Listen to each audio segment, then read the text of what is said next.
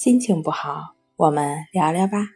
关系五分钟等于放松一整天。大家好，欢迎来到重塑心灵，我是主播心理咨询师刘星。今天要分享的作品是森田疗法是如何治疗强迫的。强迫症有多顽固，我就不用多说了，相信很多朋友都知道，甚至深切的体验过。因为强迫症放弃学习、不能正常生活、工作的，甚至有极端想法的，觉得自己再也不能走出自己的小黑屋，一辈子只能这样的。对于没有经历过这样病症的人来说，很难理解强迫的痛苦，甚至有的人说强迫症是精神病，身边的人说三道四，只会强化强迫症朋友的病耻感。强迫像围城一样。外面的人进不来，很难给予深陷在围城内、深陷在强迫症痛苦中的人给予帮助。那围城里的人又出不去。不需要照本宣科，就拿我的咨询案例来说，很多的，比如反复洗手、检查门窗，也会有强迫表现在自己身上的呼吸强迫、眨眼强迫等等的强迫行为，或者是以。穷思竭虑为主要表现形式的，有的来访者不断会冒出一些场景、音乐、话语，或者不断的纠缠某一个问题，反复出现自己会伤害他人的念头，明知不可能发生、没有任何意义的想法或念头，却挥之不去。为什么我会患上这种怪病呢？为什么别人都好好的？为什么这种不幸会降临到我的头上？可能很多朋友都会有过类似的想法。其实啊，我们也无需抱怨，因为这也是上天对我们的考验。每个人在一生中都会有这样或那样的考验，他们只是表现形式不同而已。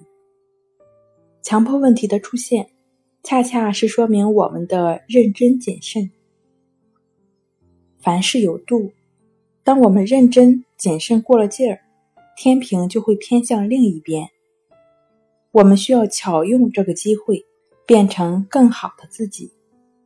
当然，我相信你也是竭尽全力帮助自己。可能访遍名医，吃遍了中药西药，可是强迫的问题还在那里。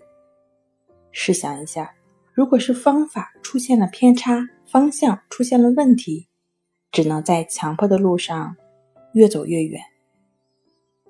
在强迫症治疗过程中，效果比较明显的就是行为疗法和森田疗法。那行为疗法的话呢，主要依靠逐级的脱敏治疗，来增加本体的耐受度。这个方法需要在专业人员的陪同下进行。相比而言呢，森田疗法会更实用，毕竟森田疗法根源于东方文化，融入了中国传统道家思想。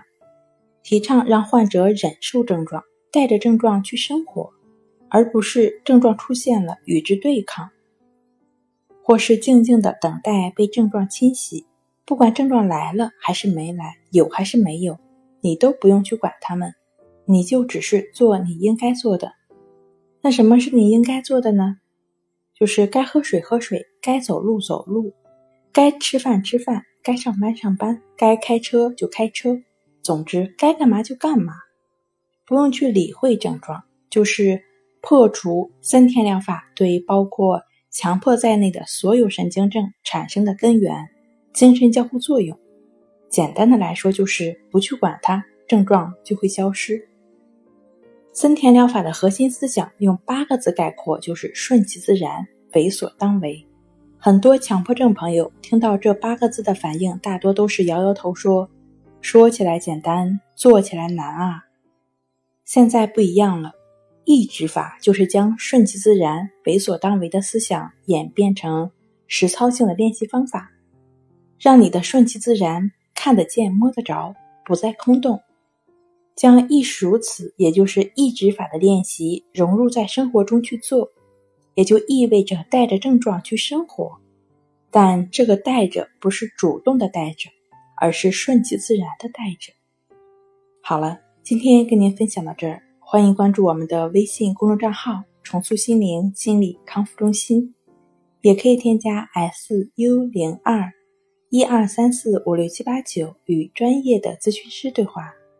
你的情绪我来解决那我们下期节目再见。